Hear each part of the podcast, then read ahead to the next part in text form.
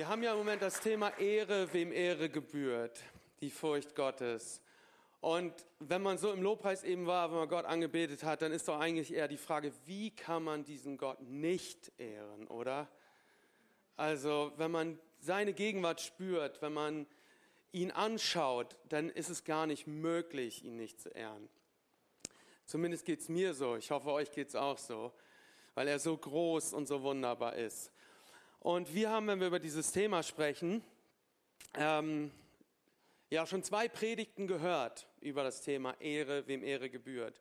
Joscha hat diesen Monat den Start gemacht und hat über den Löwen Jesus gesprochen, ähm, über Gott, der so groß ist. Äh, Joscha hat eine meiner Lieblingsbibelstellen zitiert, 2. Chroniker 5, äh, 7 ab Vers 5 ähm, wo davon die Rede ist, dass die, die, die Juden mit einer Stimme vor Gott zusammenkamen und sie haben ihn gepriesen und gelobt und die Wolke des Herrn und seine Herrlichkeit erfüllten den Tempel, sodass keiner hineintreten konnte.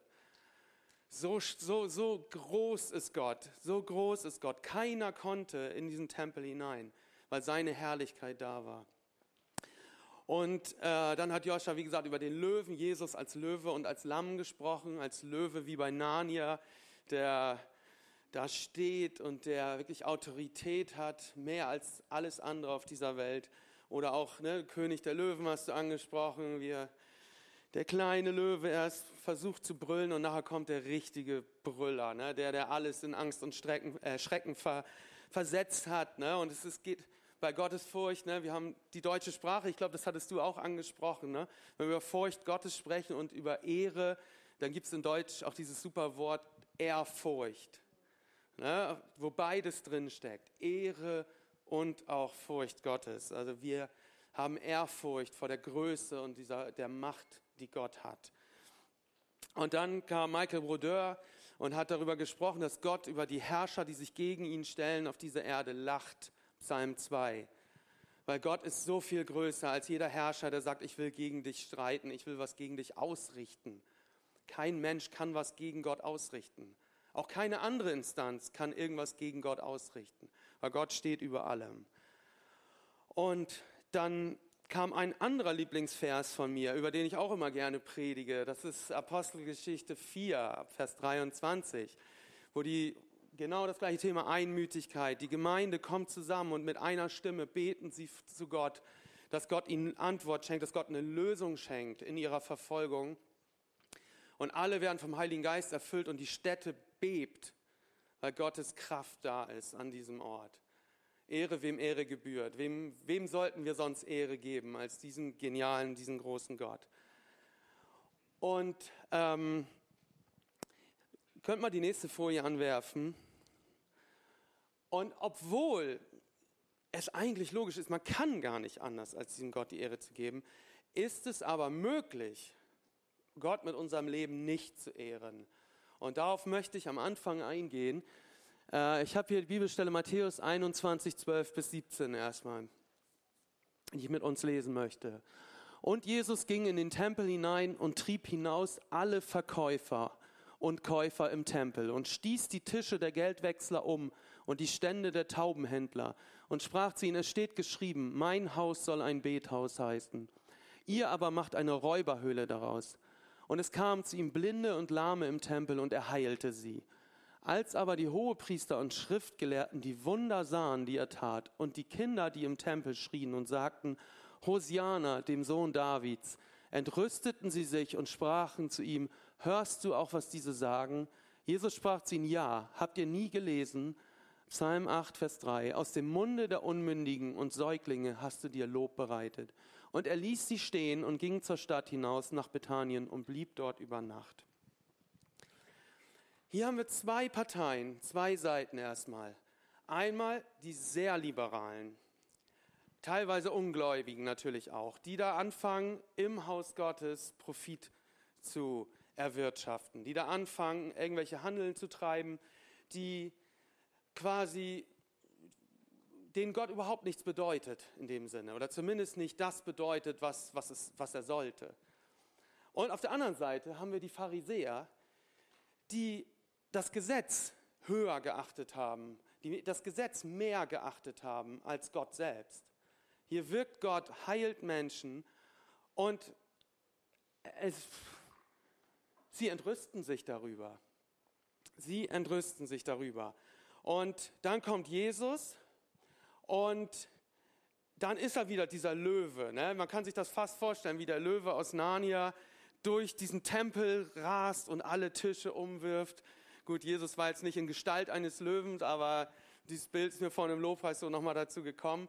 Also mit der Mentalität eines Löwens, mit der Autorität eines Löwens, schmeißt er alles um, was da nicht hingehört, in das Haus Gottes.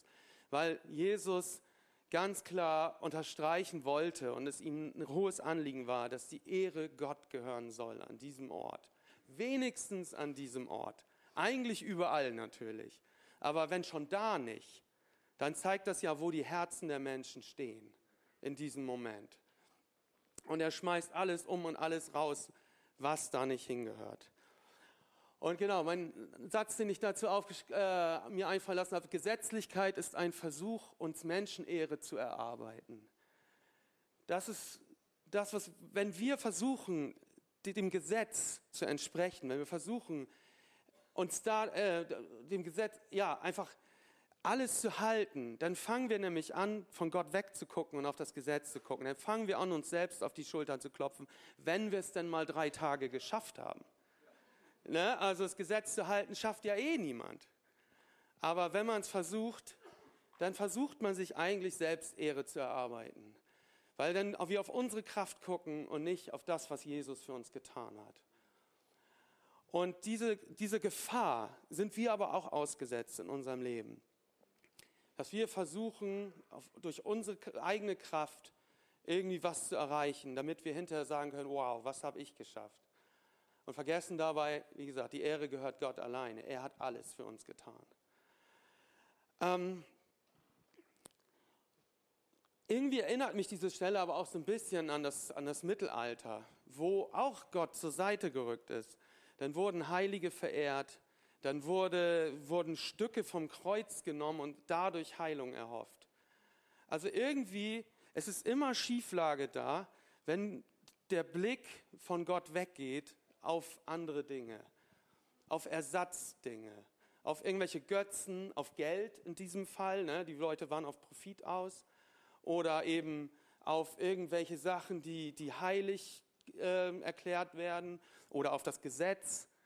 Also die Gefahr ist immer da, dass wir Menschen dahin abrutschen, ein Stück weit, äh, Ehre, etwas anderem Ehre zu geben in unserem Leben. Und dann wird es auch gefährlich für uns dann schauen wir von Gott weg und es entwickeln sich Gewohnheiten in unserem Leben, die uns weiter von Gott wegziehen. Und man schaut dann eher darauf, Hauptsache ich bekomme etwas und ich bekomme meine Ehre. Und das haben wir auch oft in unseren Gemeinden, dass wir, dass Streit entsteht, weil ich meinen Vorteil sehe. Wir machen das nicht so, wie ich möchte. Ich habe doch damals den Teppich verlegt, warum wird er weggenommen? Ne, so, und ja, genau. So viel Arbeit hat das gekostet. Aber ne, die, die, der stinkt aber schon mittlerweile. Aber ne, ich habe den verlegt. Ne, ihr ehrt mich nicht. Ihr seid nicht dankbar, wenn ihr den jetzt rausreißt. Ne, und so schaut man dann eher auf sich selbst. Und stellvertretend habe ich dafür die nächste Bibelstelle, die ihr mal anwerfen könnt. 1. Korinther 11, 17, Vers 26. Dies aber gebiete ich euch. Ich kann es nicht loben, sagt Paulus hier der Korinthergemeinde, dass ihr nicht zum Besseren, sondern zum Schlechteren zusammenkommt. Zum Ersten höre ich, wenn ihr in der Gemeinde zusammenkommt, sind Spaltungen unter euch. Und zum Teil glaube ich's. Denn es müssen ja Spaltungen unter euch sein, auf dass die unter euch offenbar werden, die bewährt sind. Wenn ihr nun zusammenkommt, so hält man da nicht das Abendmahl des Herrn, denn ein jeder nimmt beim Essen sein eigenes Mahl vorweg. Und der eine ist hungrig, der andere ist betrunken. Habt ihr denn nicht Häuser, wo ihr essen und trinken könnt? Oder verachtet ihr die Gemeinde Gottes und beschämt die, die nichts haben? Was soll ich euch sagen? Soll ich euch loben? Hierin lobe ich euch nicht, denn ich habe von dem Herrn empfangen, was ich euch weitergegeben habe. Der Herr Jesus in der Nacht, da er verraten ward, nahm er das Brot, dankte und brach's und sprach, das ist mein Leib für euch, das tut zu meinem Gedächtnis. Desgleichen nahm er auch den Kelch nach dem Mahl und sprach, dieser Kelch ist der neue Bund in meinem Blut. Das tut, so oft ihr daraus trinkt, zu meinem Gedächtnis. Denn so oft ihr von diesem Brot esst und von dem Kelch trinkt, verkündet ihr den Tod des Herrn, bis er kommt. Und hier lesen wir, dass eine gewaltige Schieflage in die Gemeinde gekommen ist. Wenn wir den Korintherbrief lesen, es geht schon vorher los. Da streiten sich die Korinther darüber, wer denn ihr Leiter ist. Ne, ob das jetzt Apollos ist, ob das der Paulus ist, ob das, wer war da noch dabei? Barnabas oder keine Ahnung. Auf jeden Fall streiten sich darüber, wer denn jetzt hier der, der, ihr, ihr Leiter ist. Die einen sagen, ich folge dem, die anderen folgen dem. Und auch da ist jetzt, und dann kommt das Abendmahl. Und der eine isst alles weg, Hauptsache ich bekomme was. Der nächste besäuft sich und die letzten kriegen nichts mehr ab. Also das ist ja offensichtlich, oder? Dass das nichts damit zu tun hat, Gott zu ehren. Ne? Und das ist ja genau das, was Paulus hier anspricht. Also, wenn ihr in der Gemeinde Gottes zusammenkommt, dann kommt ihr, und wenn ihr Abendmahl haltet, dann ist es zur Ehre Gottes zu halten. Äh, dann macht ihr das, um an ihn zu denken, um ihm die Ehre zu geben und um zu verkündigen, was er für euch getan hat. Das ist ein ziemlich krasses Beispiel. Ich glaube, allein dadurch, dass wir bei unserem Abendmahl immer nur kleine Portionen ausgeben, kommen wir nicht in Versuchung, zu sagen, oh, ich möchte das größte Stück Brot von allen. Ne, ähm, vielleicht denkt man manchmal im Kleinen, oh, ich habe so ein kleines Stück. Nein, das äh, denken wir hoffentlich nicht. Aber du kannst, äh, ihr könnt mal den nächsten Satz anwerfen. Die Frage ist für mich hier hinter, ehren wir Gott mit den Prioritäten, die wir setzen? Und das ist ein ziemlich krasses Beispiel hier mit dem Abendmahl. Aber ich habe mal in einer Gemeinde ähm, öfter mal gepredigt und war dann eine Zeit lang ähm, ja, angestellt. Und in dieser Gemeinde, das ist schon lange her, da war das so, dass sie ein neues Haus gebaut hatten und in diesem Bau haben sich viele verstritten miteinander.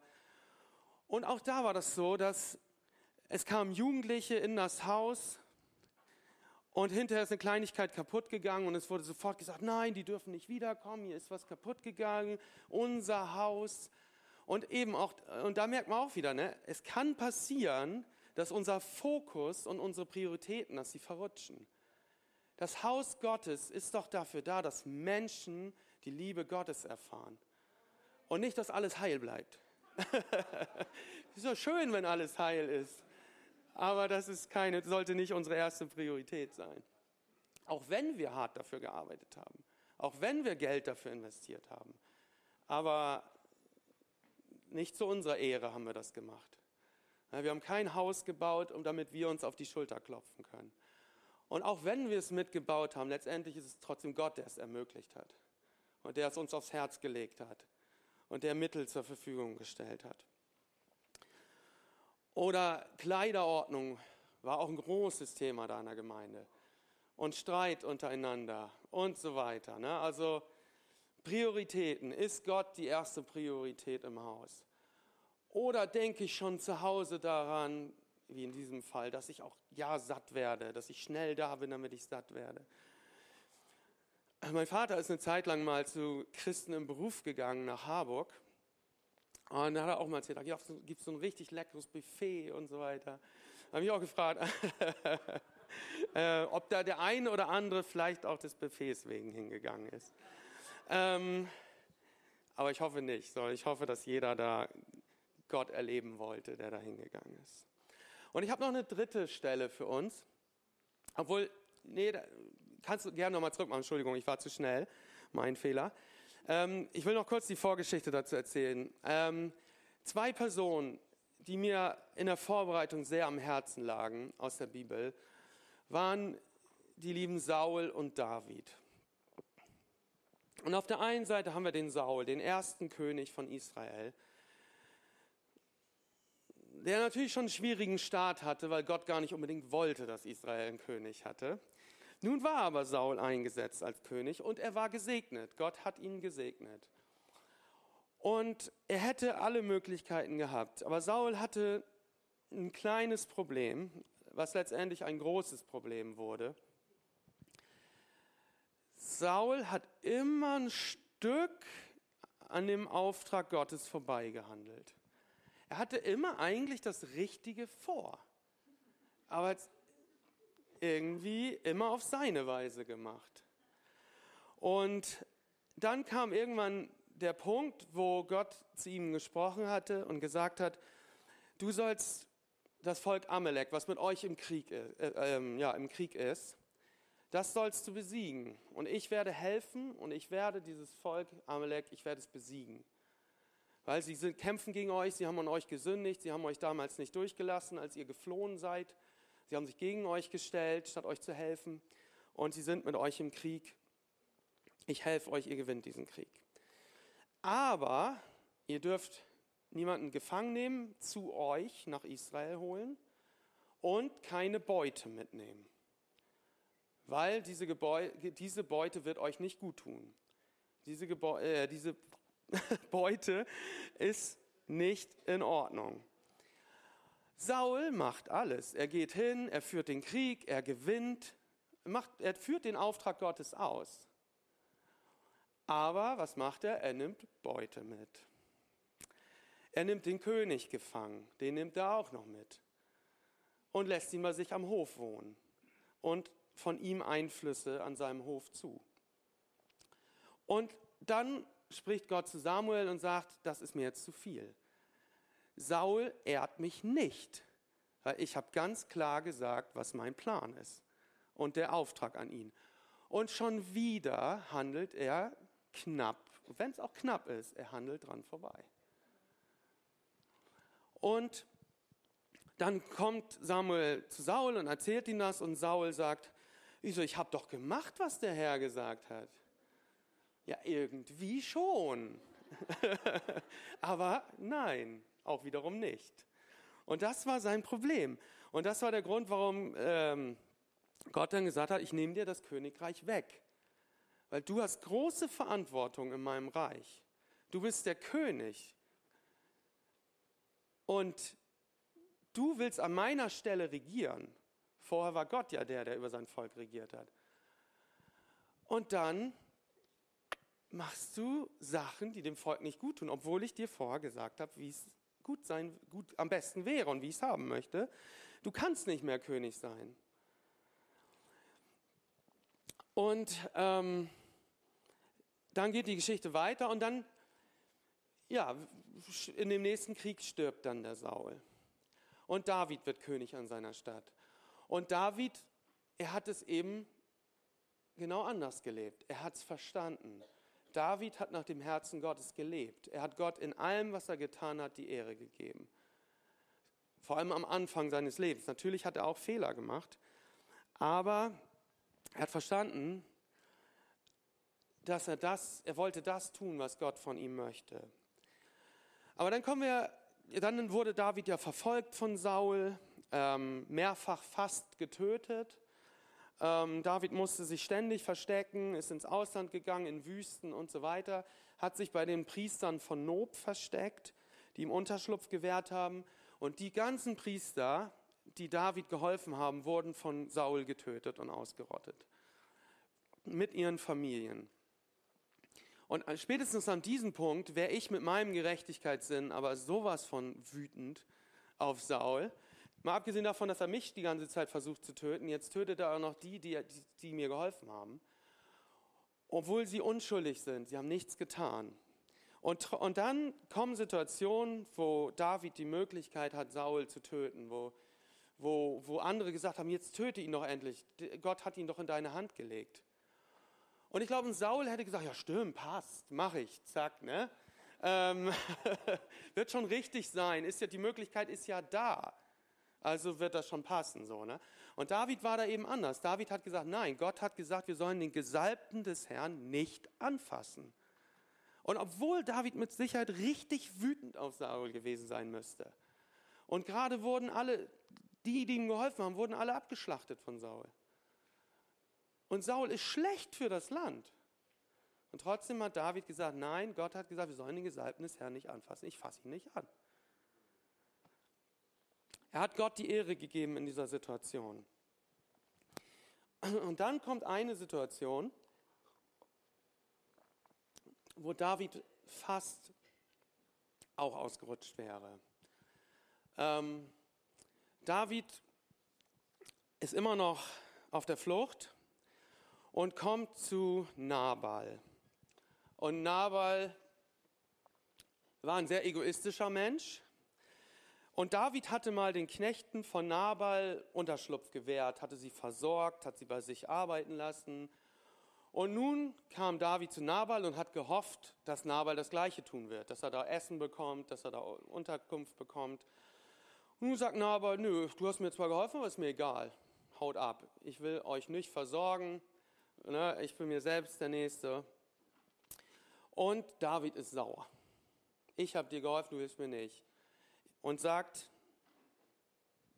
Vers 22, 1 Samuel 25, ab Vers 22, Gott tue mir dies und noch mehr, wenn ich ihm bis zum lichten Morgen einen einzigen übrig lasse, der an die Wand pisst, von allem, was er hat. Sehr, steht so in der Bibel, kann da nichts für. Ähm, und ähm, das ist das, was David sich vornimmt und was er sogar, wo er sogar einen Schwur eigentlich hinterlegt. Ne? Gott tue mir dies und das, weil ich nicht alle umbringen. Und nun muss man hier zu dieser Stelle zwar sagen, David war ja oft im Krieg. Er hat mit Philistern gekämpft, er hat mit anderen gekämpft, er hat getötet, er hat gekämpft. Er war ein Krieger. Und natürlich lag es nahe. Ich habe ihm geholfen, der hilft mir nicht, jetzt mache ich kurz einen Prozess. Er ist ein schlechter Mensch. Nabal war ein schlechter Mensch, keine Frage. Und nun lesen wir aber weiter. Als nun Abigail, Abigail, genau heißt es äh, in, an, in einer anderen Bibelübersetzung, also ohne das J dazwischen. Als nun Abigail, na, sagen wir mal, David sah, stieg sie eilends vom Esel und fiel vor David nieder und beugte sich zur Erde und fiel ihm zu Füßen und sprach, ach mein Herr, auf mich allein falle die Schuld. Lass deine Magd reden vor deinen Ohren und höre die Worte deiner Magd.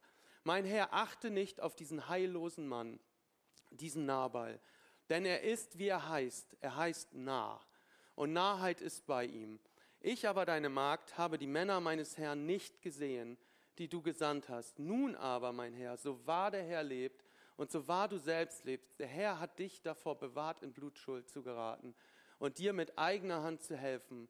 So sollen deine Feinde und alle, die meinem Herrn übel wollen, wie Nabal werden. Und ich finde das so, so, so eine coole Stelle einfach, wie dann David einmal vergisst, einfach den Herrn zu ehren und daran zu denken, was wohl der Wille des Herrn in diesem Moment ist. Ich glaube, in diesem Moment hat David darauf nicht geachtet obwohl es ihm sonst ja ein Anliegen war, sehr wichtig war und seine Priorität war. Und zum Glück kam in diesem Moment diese mutige Frau und hat gesagt, David, ich verstehe, was du vorhast. Der Typ ist dumm. Ne, der Typ, der, der ist echt, echt schwierig. Und der behandelt mich, ich bin mir sicher, der hat auch seine Frau bestimmt nicht gut behandelt. Ähm, und ich wünsche ihm ja auch alles Schlechte vielleicht. Da weiß ich, ob sie das gesagt hat, ob sie das getan hat. Aber man würde es verstehen, glaube ich. Aber was du jetzt tust, das ist gegen Gottes Prinzipien. Das ist nicht richtig, in dieser, diesem Moment einen Mord zu begehen. Du sollst nicht töten.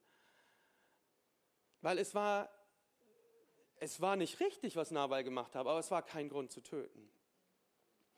Und jetzt kommt diese Frau und sagt, na, denk doch dran, der Herr ist das Wichtigste in unserem Leben.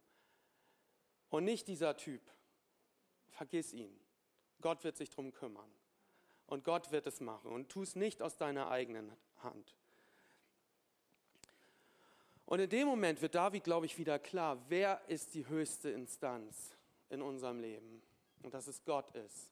Und eben nicht wir. Und Was passiert daran? Ich glaube, danach, ich glaube, zehn Tage später ist der Nabal gestorben.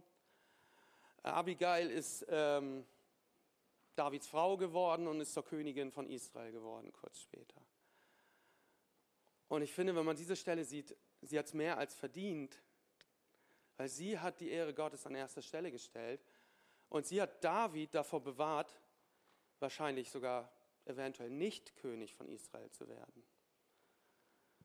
Weil Blutschuld war nicht ohne. Wenn du Blutschuld begangen hattest damals zur Zeit des Alten Testaments, musstest du in eine Stadt laufen, weil die Verwandten von Nabal hätten das Recht, David auch zu töten danach.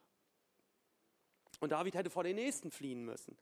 Und wir wissen auch nicht, wie Gott damit umgegangen wäre, wenn David einfach gemordet hätte.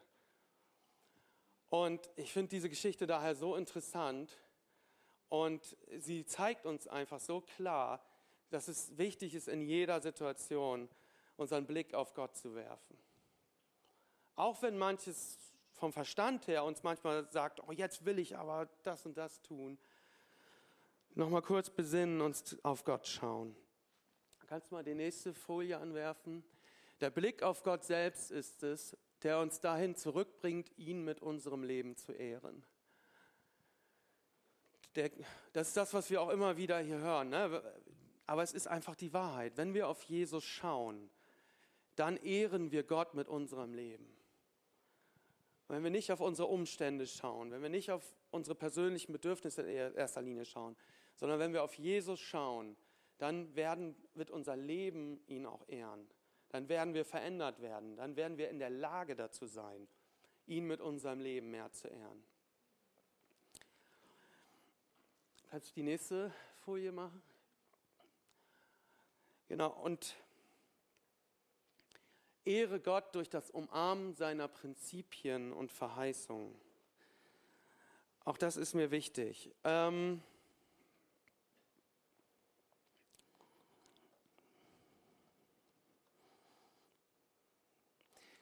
Genau, wie kam ich darauf? Ich, ähm, ich war auch mal in ähnlichen Situationen wie David. Nicht so krasse Situationen, ich wollte jetzt niemanden umbringen oder so. Ähm, Gott sei Dank. Ähm, aber ich war in einer Mission unterwegs und ich glaube, die erste Geschichte habe ich schon mal erzählt. Ich erzähle sie trotzdem noch mal kurz, versuche sie kurz zu halten. Ähm, ich wollte, ich war neu in einer Missionsorganisation. Es war 2004 und ich wollte unbedingt predigen. Ich wollte, bin da hingegangen, um zu predigen und ich wollte auf der Bühne stehen, ich wollte predigen, ich wollte den Menschen auf der Straße von Jesus erzählen. Und ich wurde erstmal ausgebremst von den Leitern da, die gesagt haben, Moment, predigen werdet ihr im ersten Jahr wahrscheinlich gar nicht. Das werden wir machen. Und ich war genervt und sauer und ich dachte, ich bin hier hingekommen, um den Menschen von Jesus zu erzählen, ich will predigen. Und ich mache doch jetzt hier die Ausbildung, Missionstrainingsschule für vier Monate und danach will ich doch loslegen. Aber dann hieß es, nee, ihr werdet erstmal auftreten, Tänze machen, ihr werdet mit den Leuten persönlich sprechen, aber das Predigen ist ja auch nicht schlecht, aber das Predigen, das werden erstmal die machen, die schon länger hier sind. Und ich dachte, na toll, ich werde wahrscheinlich nur ein Jahr hier sein. Na, so, wann mache ich das denn? Das ist doch blöd und habe mich darüber aufgeregt und ich war wirklich genervt innerlich. Und dann hat Gott mir in der Nacht einen Traum geschenkt. Und in diesem Traum hat Gott die Rollen komplett umgedreht. Und ich war plötzlich jemand, der schon im zweiten Jahr bei dieser Missionsorganisation war. Und da kam ein junger Typ, der gerade neu reinkam meint, ich will predigen. Und dann habe ich in diesem Traum zu ihm gesagt, Moment mal. Ich bin jetzt schon anderthalb Jahre hier. Ich habe jetzt schon die Missionstrainingsschule und die Leiterschaftsschule gemacht und da gelernt, wie man predigt. Erste Jahr habe ich nicht gepredigt. Und jetzt kommst du, bist gerade vier Tage hier und du willst predigen. Und ich bin aufgewacht und ich habe mich richtig überführt gefühlt in diesem Moment. Aber ich wusste auch, dass es ein Traum von Gott war, sofort. Und in dem Moment war mir klar, ich ehre Gott und ich ehre die Leiter, die er über mich gesetzt hat und stelle mich hinten an in Demut, weil ich weiß, sie haben darauf hingearbeitet, sie haben sich investiert, sie haben Gott geehrt, indem sie sich auch hinten angestellt haben. Und deswegen ehre Gott durch das Umarmen seiner Prinzipien und seiner Verheißungen. Und kurze Zeit später gab es dann wieder so ein bisschen Unmut bei uns im Team. Und das war immer gar nicht so einfach, weil bei G-Solution, wo ich damals war, war das so, dass man irgendwann in so Achterteams ausgesandt wurde nach ganz Europa. Und da war man auf sich alleine gestellt als Achterteam. Du musstest funktionieren. Ähm, aber man war halt acht verschiedene Charaktere. Und unsere Leiter waren sehr diszipliniert, waren typisch deutsch, haben viel gearbeitet und ich und ein paar andere, wir waren eher so, wir wollen auch ein bisschen locker sein, auch ein bisschen Spaß haben, so, ne? wir wollen ja nicht nur ernst sein. Und vieles passte nicht so ganz zusammen. Und mit jemand anderes hatte dann auch noch, eine andere aus meinem Team hatte auch noch Probleme mit einem der beiden Leiter, als sie von ihm gemaßregelt wurde. Und in dieser Situation hat Gott mir wieder einen Traum geschenkt. Und ich habe so geträumt, wie wir auf so einer Bergspitze zusammen sind mit so ein paar Leute. Und plötzlich hatten wir eine, zwei, drei von uns Pistolen in der Hand und wir haben angefangen, auf uns zu schießen. Und ich war, äh, bin aufgewacht und war richtig erschrocken. Aber in dem Moment wurde mir dann klar, was Gott mir damit sagen wollte dass wir aufhören sollen, aufeinander zu schießen, sondern dass wir uns in Einheit der Mission und dem Auftrag hingeben sollen, die Gott für uns hatte. Und wir sind dann acht Monate durch Europa gereist und wir haben geniale Sachen erlebt. Wir haben erlebt, dass, dass Menschen zum Glauben gekommen sind. Wir haben erlebt, dass Menschen geheilt wurden. Es gab aber auch andere Teams bei Jesus Revolution, die mussten ihre Reise abbrechen, weil sie so miteinander verstritten waren, dass nichts mehr möglich war. Es wurden sogar teilweise ein anderer Leiter eingesetzt, über den anderen Leiter, um das wieder zu schlichten. Aber es hatte bei dem einen Team, an das ich jetzt denke, bis zum Ende nicht geklappt. Die mussten ihre, das war ein Konzertteam, die mussten ihre Konzerte alle absagen und mussten sich trennen. Einige haben, weit, einige haben weitergemacht, sind dann in andere Teams gekommen und einige haben abgebrochen, haben gesagt, nee, das war mir zu heftig, was ich hier erlebt habe weil sie gegenseitig richtig verletzt hatten. Und deswegen nochmal, ehre Gott durch das Umarmen seiner Prinzipien und Verheißungen.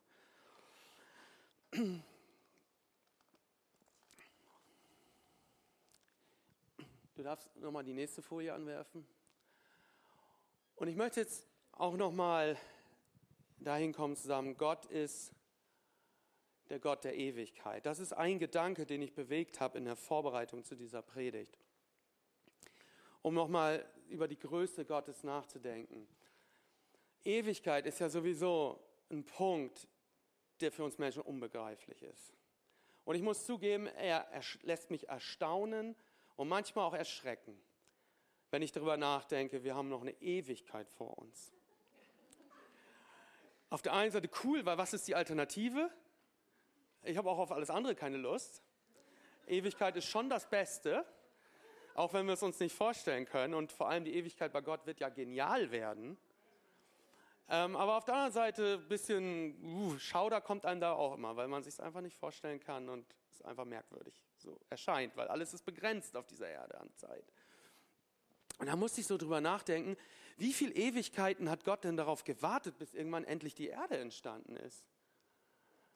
Also ein Plural von Ewigkeit ist eigentlich Quatsch, aber Ihr wisst, was ich meine, ne? Also wo Gott dann irgendwie, Gott war zufrieden mit sich in seiner Dreieinigkeit und mit den Engeln und aber trotzdem so, oh, wann kommt denn endlich die Erde? wann kommt endlich? Also wann kam der Punkt in dieser Ewigkeit, wo dann endlich die Erde kam? Wo dann die Menschen dazu kamen? Irgendwann halt. Aber und dann irgendwann gehen wir wieder in Ewigkeiten mit Gott weiter. Aber in diesem ganzen Gedanken ist mir so aufgefallen, wie groß ist eigentlich unser Gott? Also unvorstellbar, oder? Ähm, er ist Alpha und Omega. Ne? Er ist der Anfang von uns, er ist die oberste Instanz, er ist der Schöpfer und er ist das Ziel. Zu ihm werden wir gehen. Also wem sollen wir ehren? Natürlich unseren Gott, der, der uns gemacht hat, der uns liebt, der für uns da ist. Herr über die Herrscher der Erde. Das ist das, was Michael Brodeur schon angesprochen hat. Aber auch ein Gedanke, den ich in der Vorbereitung noch bewegt habe. Und da habe ich darüber nachgedacht, irdische Herrscher, die haben sich in ihre Position hineingekämpft teilweise. Die haben einen langen Weg gemacht, um zum Beispiel Präsident oder so zu werden. um dann ein Land zu regieren. Aber Gott war schon immer in der allerobersten Position. Gott war schon immer da. Er war schon immer der Größte. Oder manche sind mit Glück hineingeboren. Aber Gott stand schon immer über allem. Und die irdischen Herrscher haben aber ähnliche Ziele. Sie versuchen auch teilweise Ehre zu bekommen. Geehrt zu werden oder manche denken auch zumindest gefürchtet möchte ich sein, um meine Macht auch aufzurichten. Ich denke da an viele Diktatoren, Hitler, Stalin, aber gibt auch eine Menge heutzutage. Ihr wisst wahrscheinlich auch, an wen ich da an allererstes zur Zeit denke. Ähm, und sie versuchen ja alles, um in dieser Position zu bleiben. Es gibt einen Herrscher, der hat seinen eigenen Onkel den Hunden zum Fraß vorgeworfen, der heute noch regiert und so weiter. Ich will noch reisen, deswegen erzähle ich jetzt nicht die ganzen Namen auf. Ne, nachher da ist ja auch schon der ein oder andere mal verhaftet worden, der auf Facebook oder auf YouTube da irgendjemanden kritisiert hat, weil die Leute sind auch sehr empfindlich, weil Minderwertigkeitskomplexe und so weiter. Aber Gott war schon immer Herrscher und Gott hat keine Minderwertigkeitskomplexe. Er braucht, er braucht unsere Ehre nicht. Er braucht auch nicht, dass wir ihn fürchten oder unsere Ehrfurcht. Er war schon lange vor uns da und war glücklich. Aber Gott verdient es, dass wir ihn ehren, weil er uns liebt, weil er uns geschaffen hat und weil er einfach ist, wer er ist. Er ist der Größte und hat sich da nicht hineingekämpft oder Leute ins Gefängnis gesperrt, damit er der Größte ist. Gott verdient es jederzeit, die Ehre zu bekommen. Und ich hatte auch noch den Punkt eben, glaube ich, ne, auch über das Wetter ist nur so ein Randgedanke. Wie, wie oft haben wir es erlebt? Na, Jesus stillt den Sturm. Oder wir waren mal auf einer Konferenz hat mit Rainer Bonke. Den ganzen Tag hat es geregnet und gestürmt. Aber in dem Moment, wo die Veranstaltung war, PEC 2003 war das, glaube ich, Rainer Bonke abends im Stadion. Rundherum war alles grau, nur über dem Stadion war blauer Himmel. Und er konnte, Menschen sind zum Glauben gekommen bei dieser Veranstaltung mit Rainer Bonke. Also Gott steht über allem, will ich damit einfach sagen. Genau, hier nochmal der Satz dazu, irdische Herrscher kämpfen sich in ihre Position oder werden hineingeboren. Gott war schon immer in der obersten Position. Genau, du kannst die nächste auch gleich mal anwerfen. Und das ist noch der letzte Punkt, den ich ansprechen möchte. Ehrfurcht vor Gott geht immer Hand in Hand mit dem Gottesbild des liebenden Vaters. Das ist das, was Ruben vorhin ja auch schon angesprochen hat. Ich glaube, Ehrfurcht oder Furcht vor Gott ohne das Gottesbild des liebenden Vaters führt immer in Gesetzlichkeit. Weil dann müssen wir etwas tun. Dann äh, müssen wir was leisten.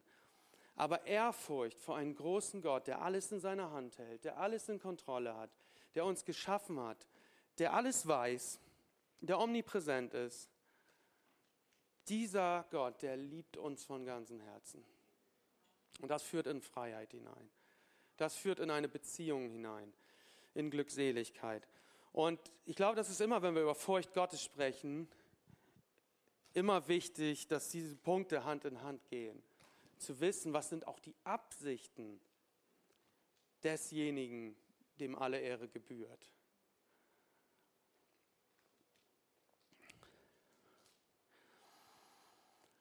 Und das ist mir ein Anliegen gewesen heute mit dieser Predigt. Auf der einen Seite genau den Weg auch weiterzugehen natürlich, den Joscha und Michael uns ähm, eingeleitet haben, zu gucken, wer ist eigentlich Gott? Und wenn wir verstehen, wer Gott ist, dann können wir nicht anders, als ihn zu ehren. Und dann wollen wir auch nichts anderes. Und zum anderen aber auch aufzuzeigen, dass das Wichtigste ist, dass unser Herz und unser Blick immer bei Jesus ist. Weil sonst sind, stehen wir auch in der Gefahr, ihn mit seinen Taten eben auch mal nicht zu ehren, uns zu streiten, uns komisch zu verhalten, sodass andere Menschen abgeschreckt sind von uns und dementsprechend von Gott und er die Ehre nicht bekommt, die er verdient. Und zum Abschluss meiner Predigt, du kannst die letzte Folie gerne anwerfen, äh, habe ich noch ein Lied mitgebracht. Und bei diesem Lied, lasst uns da einfach nochmal in unser Herz schauen und auf die Größe Gottes und nochmal das verinnerlichen, dass ihm alle Ehre gebührt und dass unsere Taten, unsere Worte und vor allem unser Herz einfach 100% auf ihn ausgerichtet sind. Amen.